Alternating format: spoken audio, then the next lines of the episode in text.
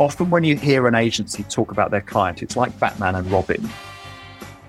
The agency is Batman. He's the kind of hero. yeah. You know, the client is almost like the sidekick, sometimes getting in the way. The analogy that I like to talk about instead is how about Avengers Assemble? That we together put together a team of superheroes and achieve some things that we couldn't do on our own. And I think it would help designers with talking about great clients. And if a designer talks about the difference that it makes to the work because the client was amazing, then other clients will want to behave like that.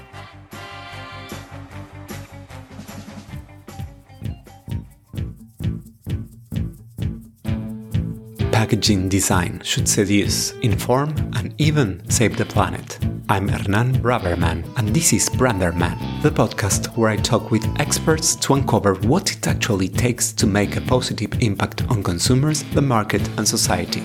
Warning keep this podcast out of the reach of close minded marketers and designers.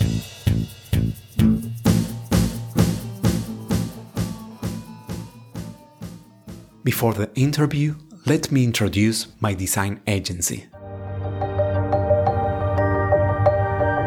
Brands with purpose. Human, agile, honest brands that leave no one indifferent. Tridimage creates and revitalizes brands to imagine and shape the future. Tridimage, the branding and packaging design agency for bold brands. Today I had the pleasure to speak with Jeremy Lindley, Global Design Director at Diageo the world's leading premium drink business. Jeremy is responsible for transforming the design capability and output of Diageo current brands and new products worldwide. He's passionate about the impact design has on business performance and the way design thinking leads to breakthrough ideas wherever it is applied. Jeremy's standout projects include Johnnie Walker Blue Label, Tanqueray 10, and the Johnnie Walker brand home in Edinburgh. In this episode, we talk about the revolution of inclusive design that leads to better work and improved business outcomes. Jeremy explains why, by including those previously excluded from the creative industry, we will see an explosion of creativity. He also shares what are the biggest mistakes brands make when redesigning their brands and packaging. Today with me, Jeremy Lindley.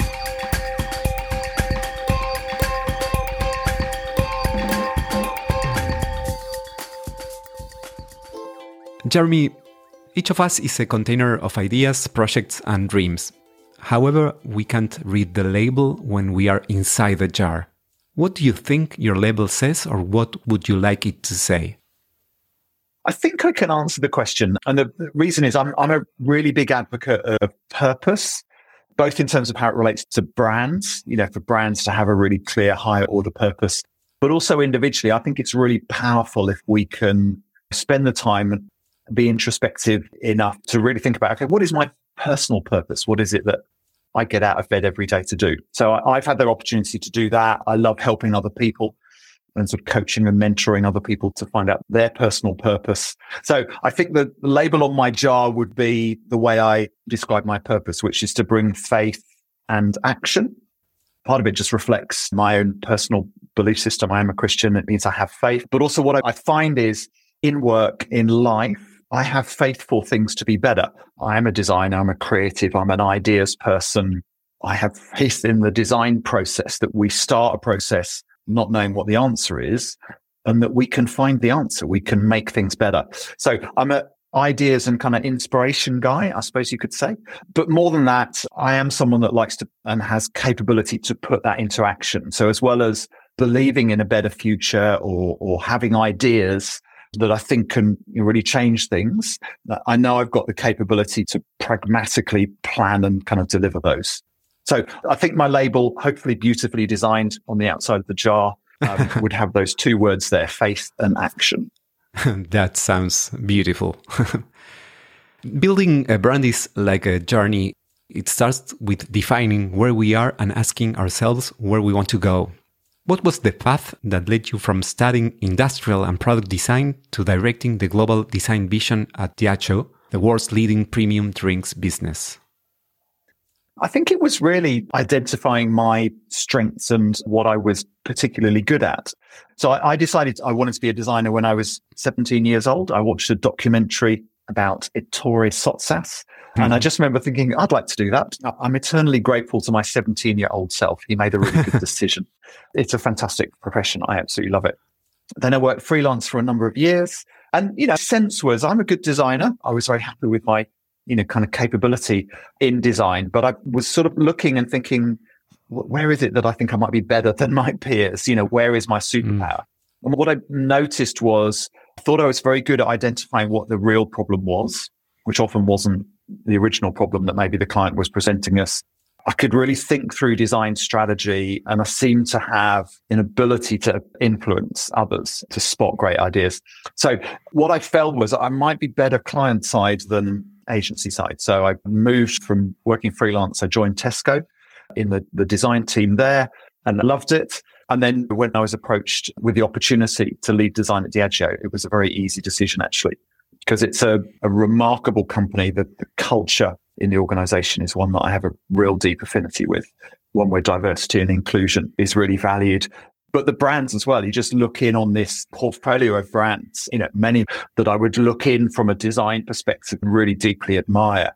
Brands like Guinness, you know, kind of Johnnie Walker, the, wow. the rich visual history that they had.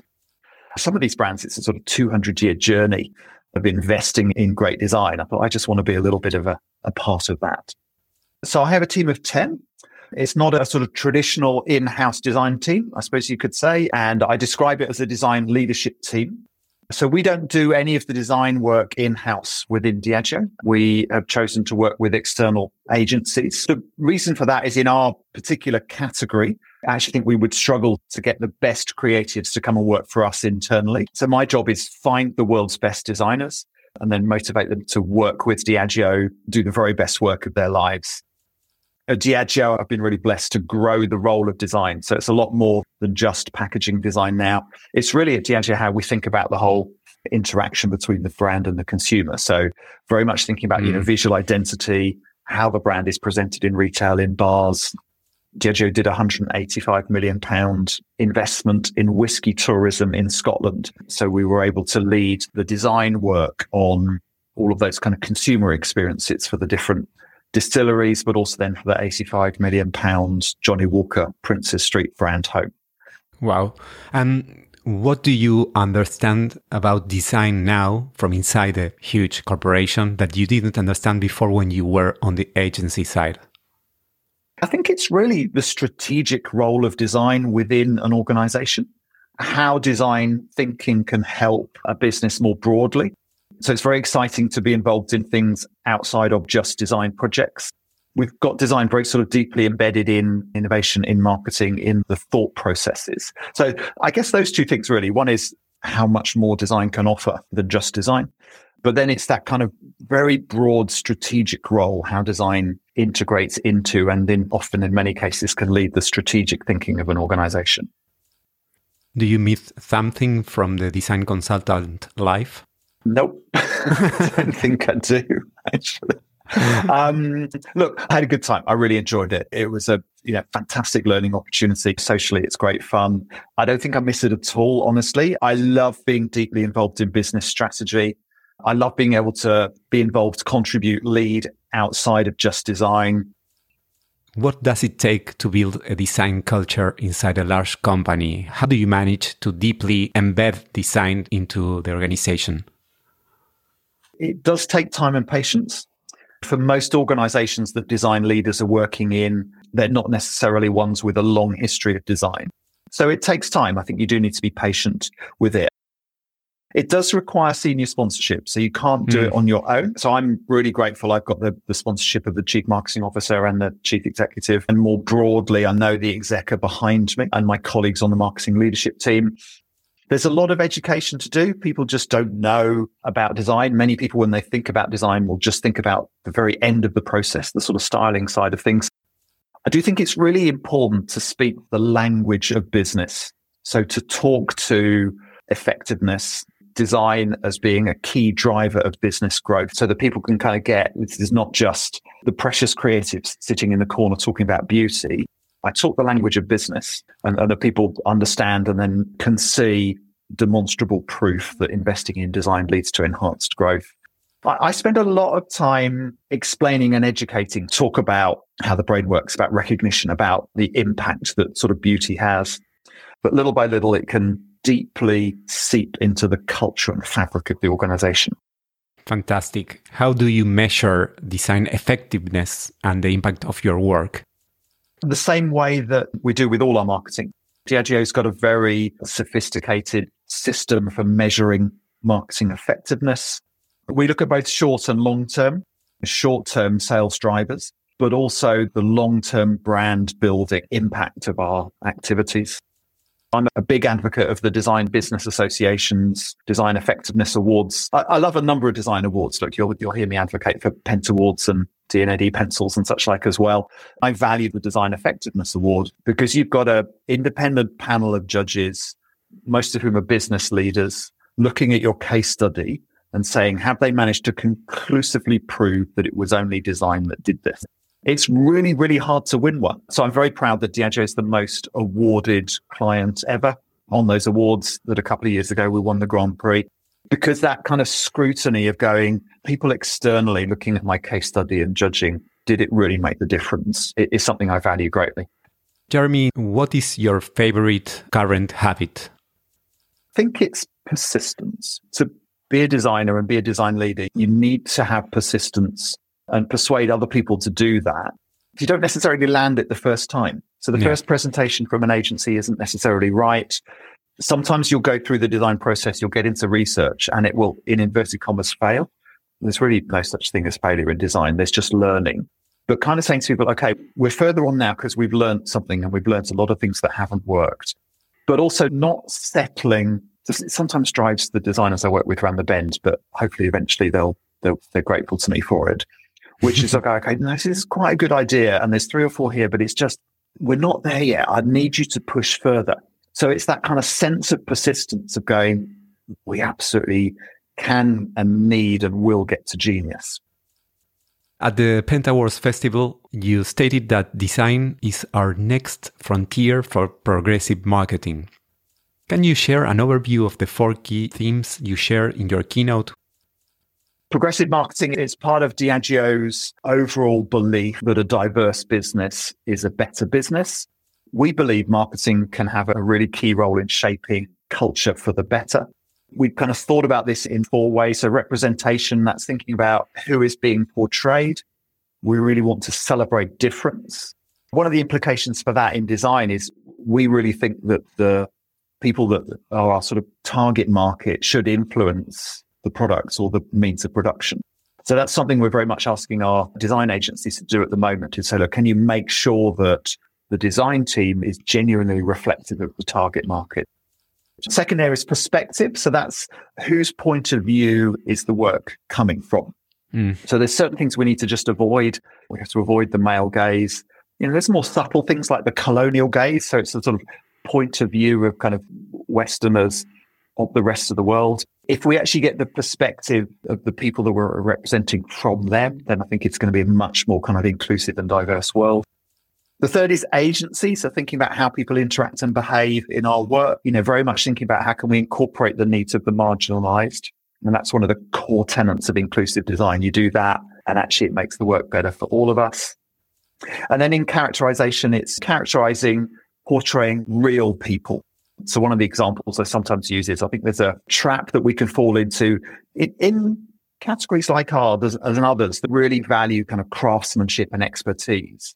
And we yeah. can portray an individual as being wholly dedicated to their craft. Often when that's portrayed, it's portrayed as being a man. Yeah. You know, the implication there is you need to sacrifice all other areas of your life in order to become dedicated and an expert at this. So we're kind of reinforcing gender stereotypes impact on family life. The reality is none of these things come about by an individual. It's teamwork that yeah. looks for amazing quality products and craftsmanship. And if we portray teamwork, we're going to portray a lot more diversity and a much more kind of realistic version of a balanced life. If a Western centric view of good design is not universal, as you said, how can global brands consider other perspectives to connect with international consumers? We have to listen, we have to research. Probably most importantly, we have to work with people from other cultures. We're asking our agencies to ensure that the project team reflects the target market.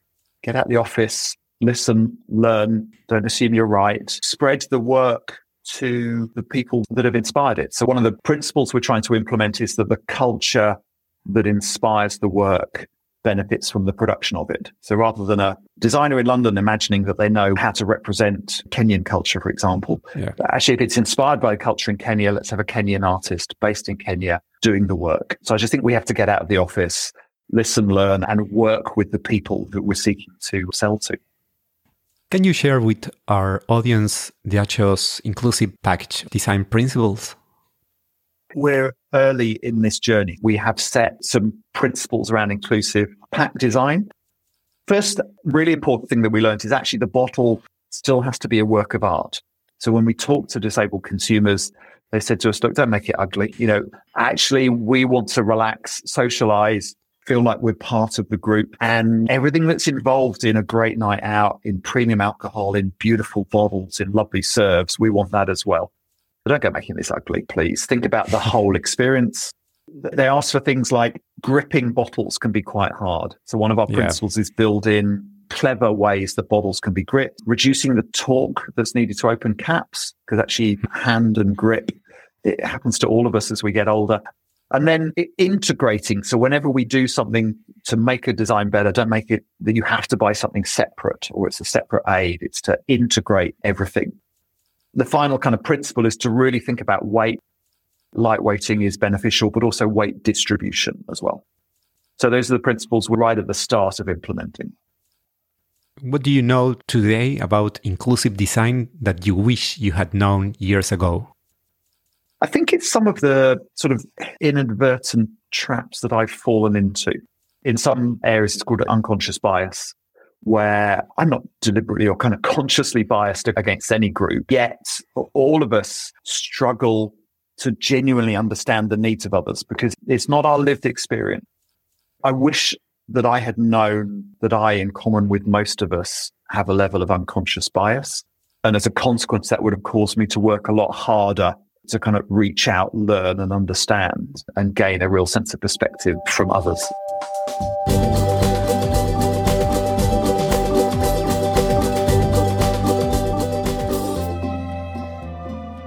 There is power in diversity. Great skill is required to bring about inclusion. Design succeeds when we develop empathy. When we do this well, with humility and inclusion, the payoffs can be significant. What is your best tip for making the world of package design a better place? Work with and deeply understand the people that you're designing for. Have humility, listen, deeply understand, work with, and preferably commission the people that you're seeking to design for. Talking about the client agency relationship, is there a better way for in house teams to work with external agencies? It all starts with respect, appreciating, understanding the strengths of each other's. That goes both ways. One of the things that frustrates me is when I hear designers talking scathingly about their clients. It's just deeply unacceptable. Sometimes it's direct. Sometimes you hear a kind of inference, which is, oh, the client's an idiot.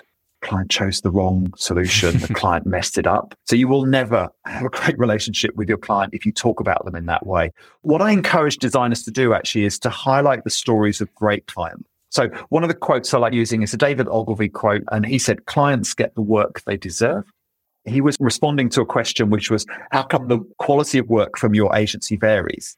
And he was basically going, well, it's down to the client. So his perspective was, look, if I've got a client that really trusts me, that invests enough in me to share their full strategy with me, who trusts and appreciates my people, who pays their bills on time, me and all of my team will love that client and we will work our socks off for them. we'll probably be dreaming about the projects and we'll think of a great idea in the shower. Now, if you've got a client who doesn't share the full strategy, changes their mind, pays late, is rude and dismissive, however much we want to satisfy that client, it's just hard to do it. My goal always is to have a great relationship with the agencies and the individuals that I work with. I want to make the agency better as a result of working for me.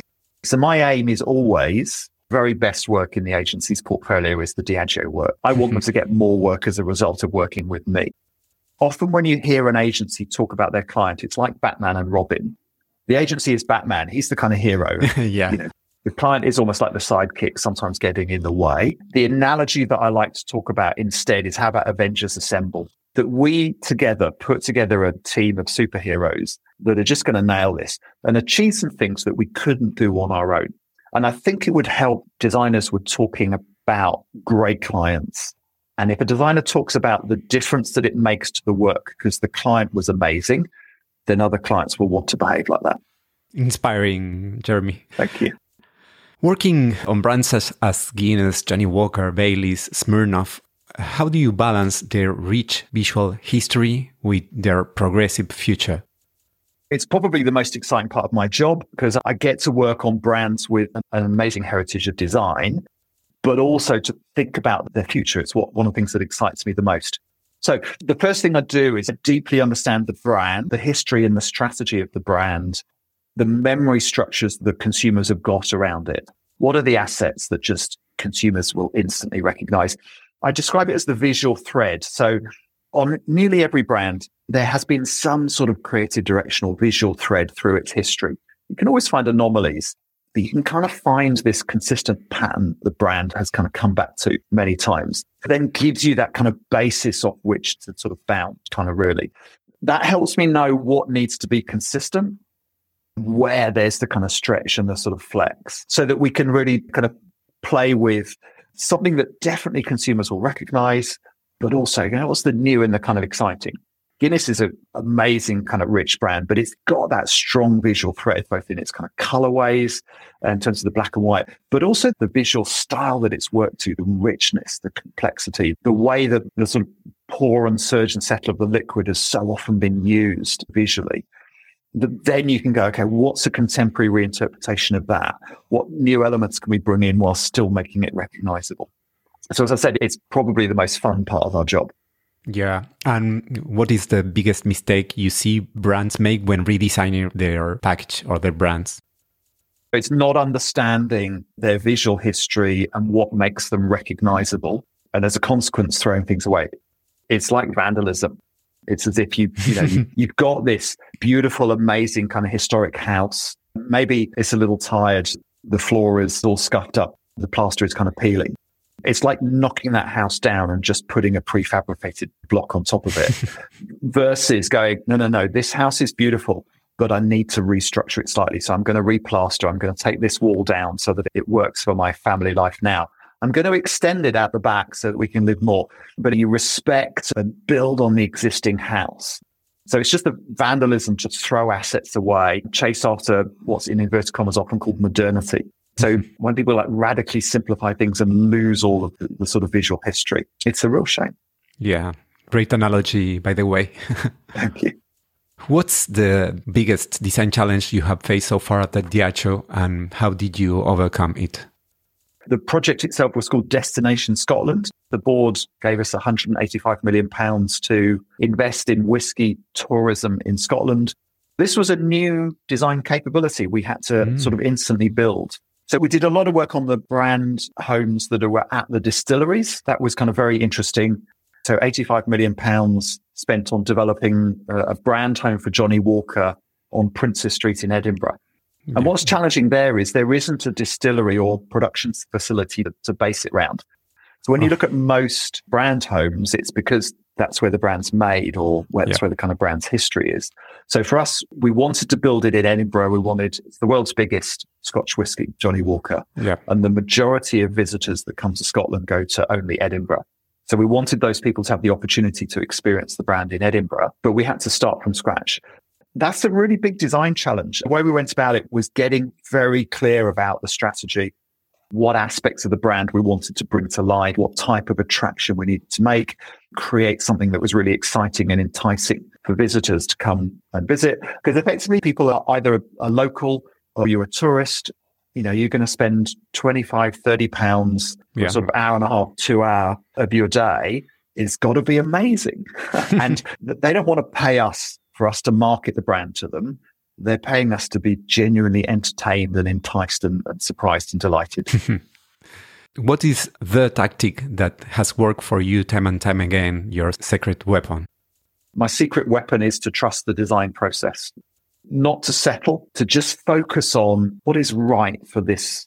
I'm going to find what's right for this brand, for this problem, for this opportunity, but not to compromise, not to accept a sort of halfway there solution, to only settle when it's absolutely the very best that it can be. Where do you feel you have a different opinion than most of your colleagues? the, the sort of case study that I could pick out here, I find I disagree with most designers on this. Many years ago, a company redesigned Hovis bread packaging and they took off the kind of history and the heritage and the recognizable aspects of Hovis and they put slices of cucumber and baked beans on the packaging. Every designer I, I talk to has it in their top 10 of the best pieces of design. I think it's the worst piece of design I've ever seen. Part of the reason for that is it didn't last very long. The mm. brand took that off and went back to how they'd always looked. This is a brand in the UK that's all about wholesomeness, the sort of goodness of bread. And that, you know, sort of metaphor of going, oh, here's what you might put on your bread. Firstly, it was confusing to consumers because they could no longer work out which was the thin and which was the thick slice. Secondly, the joke wore thin incredibly quickly. And thirdly, it most importantly, it sacrificed heritage and recognition. And as a consequence, it didn't last long. But it sits in designer's mind as this genius that an idiotic client got rid of. And I actually think the, the client was wrong to do it in the first place, but right to get rid of it quickly. That was actual design vandalism. To me, it's vandalism. Yeah. yeah. Jeremy, now I propose we play a game. As you know, a ping pong table is a must in many creative studios. So I will make you a series of brief questions and you have to choose one or another concept. Are you ready for Branderman ping pong? Let's go for it. I am a designer or I am a consultant? I'm a designer. It's been a fair while since I've done the design work myself. I've led design for many years, but when people ask me what I do, I say I'm a designer. And it's because I deeply value the thought process and the disciplines of design. And therefore, I would always think of myself as a designer. Close brief or open ended brief? Close brief. I think I quite often describe the freedom of a tight brief. I think it's really important as a client to be specific and mm. to have done the strategic thinking.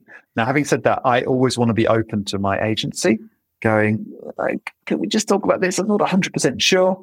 And I also want to be open to learning through the process. There are times in the design process where you need to pause and go, hang on, we've written the long brief.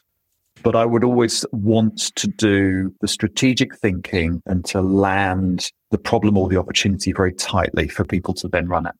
Uh, Einstein said a well defined brief is 95% solved. And I agree with him. Creative strategist or strategic designer?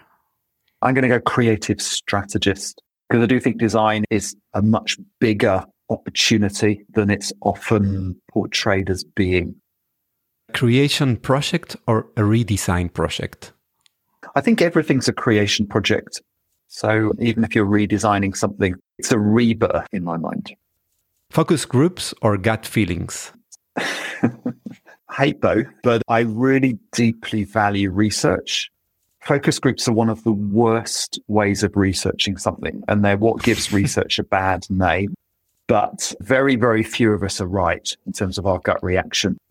We need the humility to learn. So I hate focus groups, but I love research. What I want to get to is the implicit response of consumers.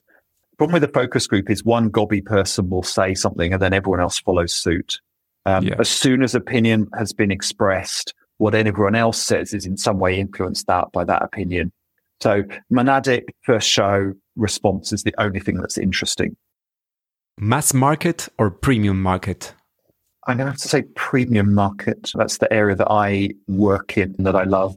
And actually, for most of our products that we work with, the price point they're at, they're special. People will enjoy them. They'll savor them. They'll save up for them. It's a treat. the care and attention I try and apply to our products, whatever the price point. This is someone's Friday night, relax with their friends. End of a tough day. It's been really hard getting the kids down to bed. Just going to have a gin and tonic. That moment is very premium and special for people. Conceptualization or execution? Oh, I'm going to go both because you can't have one without the other. Great concepts are really, really critical, but they're nothing if they're not executed. So I'm constantly talking to my team about both. So we're right there at the start of the process and inspiring and searching for the best idea. But we also go on the proofing run. And I've spent a lot of time in glass foundries, which are really hot, by the way, but just making sure that we've absolutely got all of the detail and the color and the nuance right on the first run of the packaging. Graphics or structure? Hey, it's another both, really. Because if you do the structure first and then apply the graphics to it, you'll fail. They have to be deeply integrated. Design's holistic. You have to do both at the same time. Form follows function or forms follow emotion? Well, I'm going to go full follows function, but I'm going to caveat by saying the emotional response is one of the most important ones. Uh, leading designers or continuing to design all your life? Uh, leading designers. So I made that decision a long time ago and I love it. I don't regret it at all. Remote work or face to face work? Face to face work. Look, remote work is important. We made it work through the pandemic. You know, we have a flexible working policy at Diageo. I spend half my day on Zoom and we make all of that work. But in design, there's something really important and special about physically being together, working ideas and bouncing off each other and just seeing the nuance in someone's reaction. And finally, great designers are born or great designers are made? Great designers are made. I believe there's creativity in all of us. It really saddens me that still, even now in the education system, people get put off the creative world. There's amazing creativity in kids and it kind of gets rammed out of them through the education process. So I think it's there in all of us. We have a responsibility to try and change our education system and try and help our kids to recognize that they can be creative through their whole life. Jeremy, how do we design brand packaging for a sustainable tomorrow? Design's got to be right at the heart of us getting to net carbon zero. It's going to take our best designers and our best design thinking to get us there. We've committed to a 50% reduction in our scope three carbon emissions by 2030. We don't yet know how we're going to get there. So that's a target that we've set and we're in the process of designing how we're going to get there. In the industry that I work in, we're 95% in glass. So we are going to mm. need to find some alternative materials to glass. It's beautiful. It lasts forever. It's high in its carbon usage. We're also going to need to do radical lightweight uh, of all of the materials that we use. Design is going to have to lead the revolution of reuse. Recycling isn't the answer. It's obviously important and better than using virgin materials. But design is going to have to really help us get to great, simple, circular models. How do we make it really easy for consumers to use things more than once? How do we make it compelling, exciting, and fun? So it's a big challenge, and I'm excited because design is going to be at the heart of solving this. And what are you optimistic about, and what are you afraid of?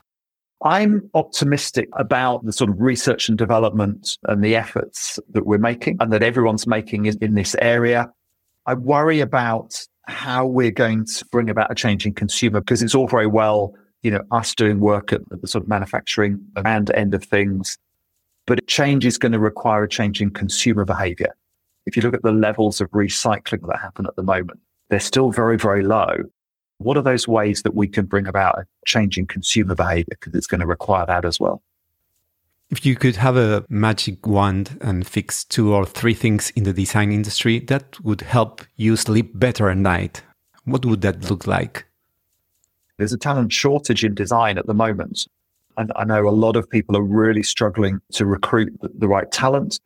So I'd love a magic wand to, to solve that. Related to that, we have a diversity issue in design. So whatever survey you look at, and there's a lot of organizations that have surveyed the world of design, we've got a diversity issue. That's a justice problem in my mind. It's just not right that our industry isn't open to very broad, diverse people that live in our society. If we can really work very hard on drawing in and enabling a much more diverse group of people to enter the design industry, then hey presto, doesn't that help us with our talent shortage as well? I would love to, if there was some sort of apprentice scheme mm. for design. At the moment, in most countries around the world, the model is you go to university. There are a lot of people who both financially and culturally find that very, very difficult to do. There's amazing talent out there. So Diageo together with Google and Adidas have sponsored D&AD Shift, which is a program that seeks to bring people without a university education, but with a lot of talent into the design world. We're missing a talent pool. I would really love to help a much broader group of people come into our industry. Fantastic. What do you predict will emerge in the packaging design space in 10 or 20 years from now? And how do you imagine the term packaging design will evolve? The term packaging design might disappear because wow. I think the way that consumers think about how goods are sort of transported and protected and used might change. I've got a feeling that actually some really radical new materials are going to emerge from all of the R&D that's going on around sustainability at the moment. As different materials and kind of circular models integrate, I just wonder if we'll even talk about packaging design anymore and whether we're thinking about delivery systems, sort of usage systems instead. Wow. What do you want to learn that you don't know yet? I really want to learn more about different cultures, the creativity that they offer. Just yesterday, we had the D&AD Shift students in Diageo presenting on a project that we had given to them around one of our brands. It was so inspiring. It was so eye opening to hear their perspective from kind of different backgrounds and kind of different start point. So I just want to continue to immerse myself in perspectives and cultures that are different to mine, lived experiences that are different to mine. I think it's just so enriching. Jeremy, what is the most important thing on your to do list for your professional life? What's your next adventure? One is inclusive design. I really want to make a difference to include people that have previously been excluded from our amazing industry. Second is sustainability. I'm committed to making a really significant contribution towards the net zero goals. It's why it's exciting to work at Diageo. It is a business with real heart, but also real scale. We can leave the industry and leave a kind of legacy that makes a real difference. Jeremy, thanks for this super inspiring talk and for actually driving design in ways that celebrates consumers' physical, mental, and cultural differences, making brands accessible and relatable to everyone. Thanks a lot. Thanks. It's been a real pleasure. I hope you have enjoyed this conversation as much as I did. You can check the episode notes for all the relevant links. I also invite you to follow me on Instagram and on my website, branderman.design. Follow the podcast in your favorite app so you don't miss the next episode of Branderman, the podcast where we try to uncover how to make a positive impact on consumers, the market, and society through package design.